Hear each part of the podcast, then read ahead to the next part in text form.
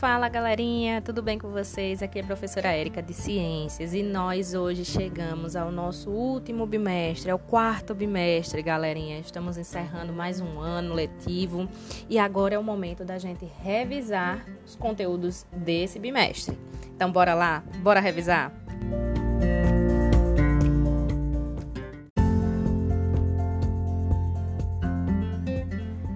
Vamos revisar agora os conteúdos para a galerinha do sexto ano.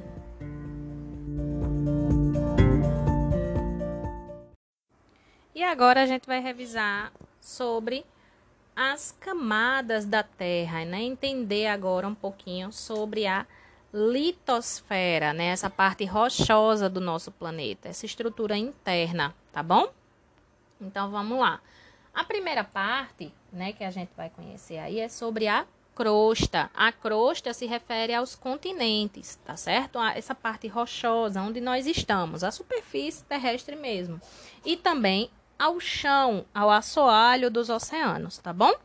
Então, essa superfície aí, né, que nós nos encontramos e o assoalho oceânico, chamada de crosta.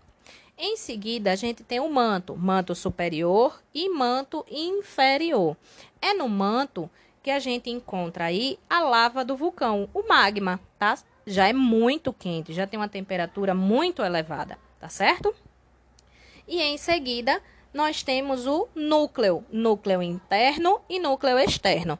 Assim como o manto, né, o núcleo externo, ele segue essa configuração líquida pastosa, tá bom? Já o núcleo interno, esse é super, hiper, mega, ultra power quente. E além de ser muito quente, ele é sólido. Então, imagina que toda essa pressão de fora para dentro faz desse núcleo muito quente e também sólido, tá certo? Se a gente fosse é, fazer uma comparação aqui, né? Seria como se fosse um abacate.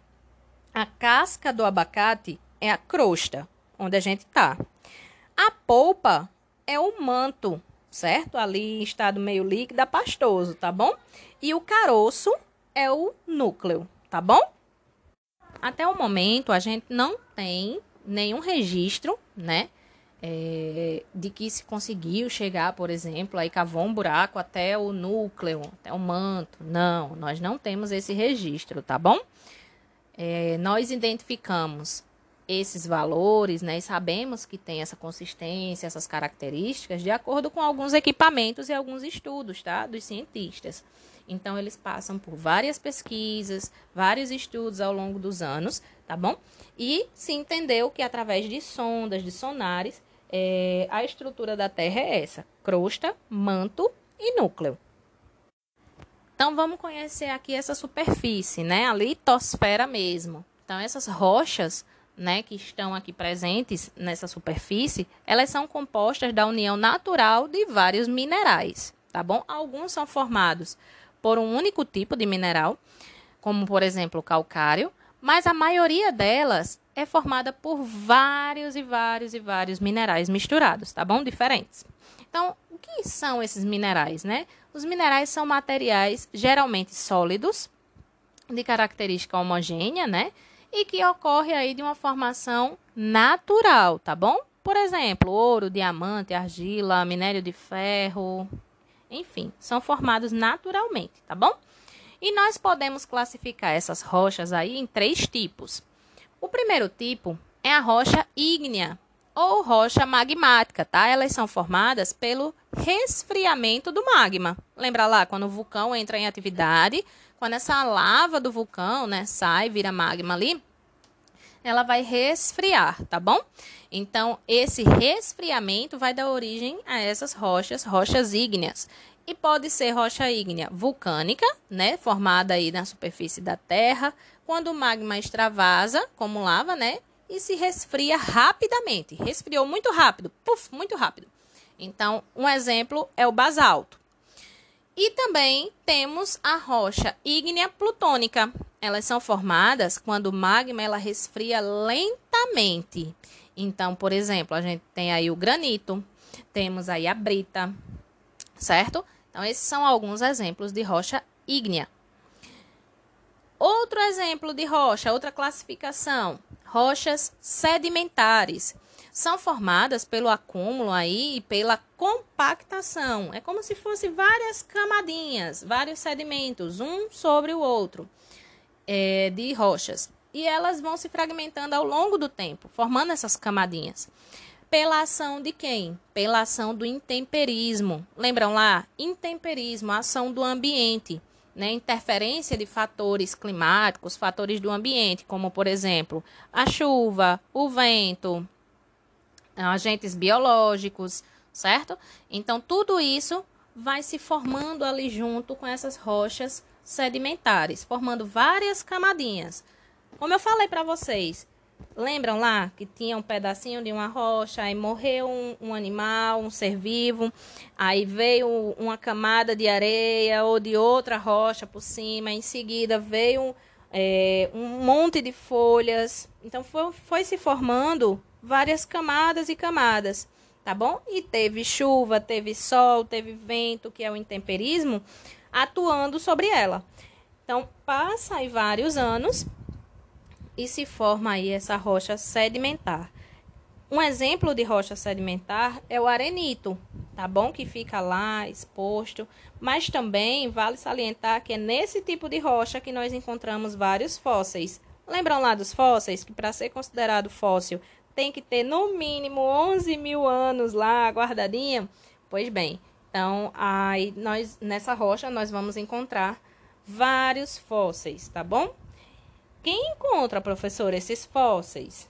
Aí são achados através de pesquisas, né, e registros, é, através dos arqueólogos ou paleontólogos, tá bom?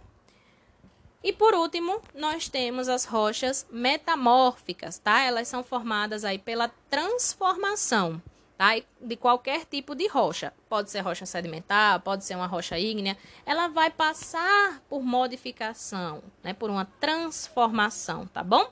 Então, essa transformação aí vai dar origem a essa nova, a esse novo tipo de rocha, que é a rocha metamórfica, como por exemplo, a pedra sabão, tá bom? E essas rochas, elas passam por um ciclo, tá?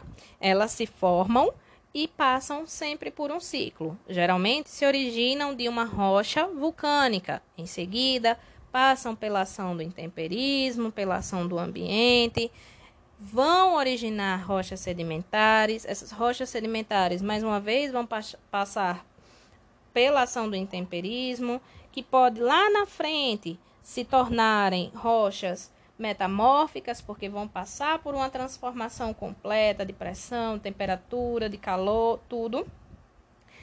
E inicia novamente todo o processo, tá bom? Então vejam que essas rochas elas se formam através de um ciclo. E por último, nós estudamos sobre as evidências da esfericidade da Terra. Será que a Terra é mesmo redonda? Bora lá! Eu tenho alguns pontinhos para te mostrar que a Terra realmente ela é redonda. Primeiro, nós já sabemos que a Terra ela orbita ao redor de quem? De uma estrela, que é o Sol, tá? Então, esse movimento, né, dela girar em torno do Sol, leva aí exatamente 365 dias e 6 horas. Um ano. Esse movimento a gente chama de translação. Esse movimento de translação é o movimento em que o planeta Terra realiza para dar uma volta completa em torno do Sol, tá bom? Isso aí também vai marcar as estações, outono, inverno, é, primavera e verão, tá bom? A Terra ela também apresenta outro movimento. É o movimento em torno dela mesma, tá? Movimento em que a Terra gira em torno do seu próprio eixo, que leva aí 24 horas. Um dia, tá certo? Exatamente um dia. E esse movimento recebe o nome de rotação, aonde a gente consegue identificar o dia e a noite.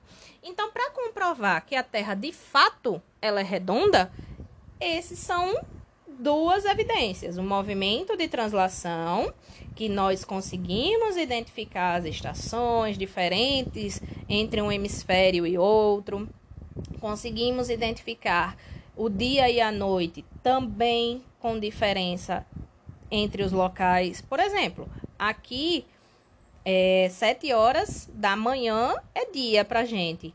No Japão já é 7 horas da noite. Então percebam, se a Terra fosse plana, todo mundo ia ver uma coisa só, né não?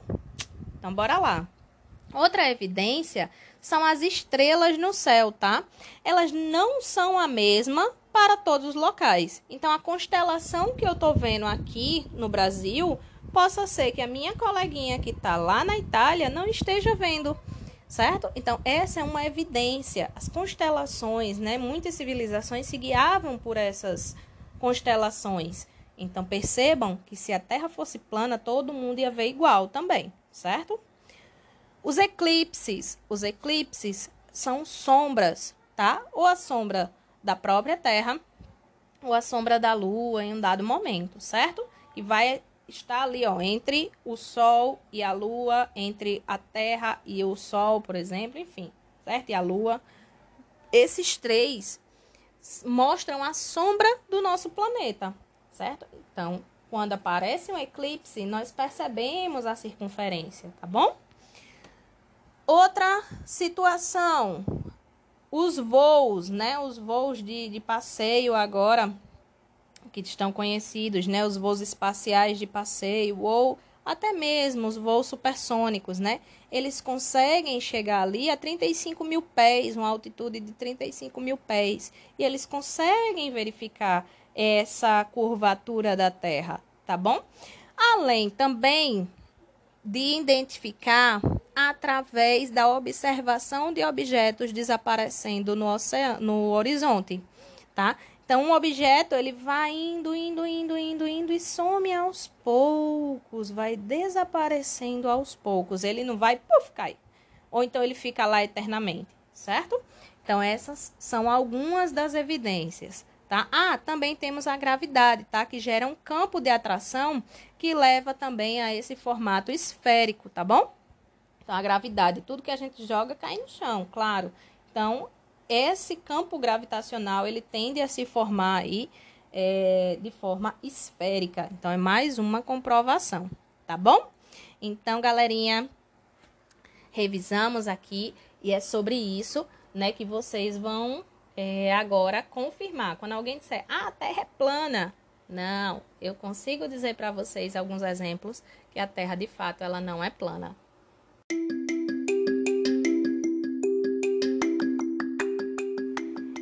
E aqui, galerinha, a gente encerra mais um conteúdo, mais um bimestre, né? Estamos encerrando aí o quarto bimestre agora.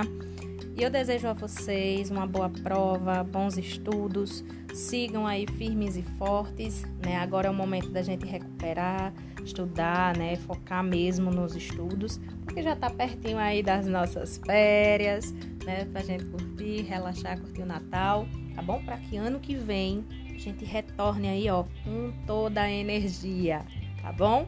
Então, cheiro grande e até a próxima.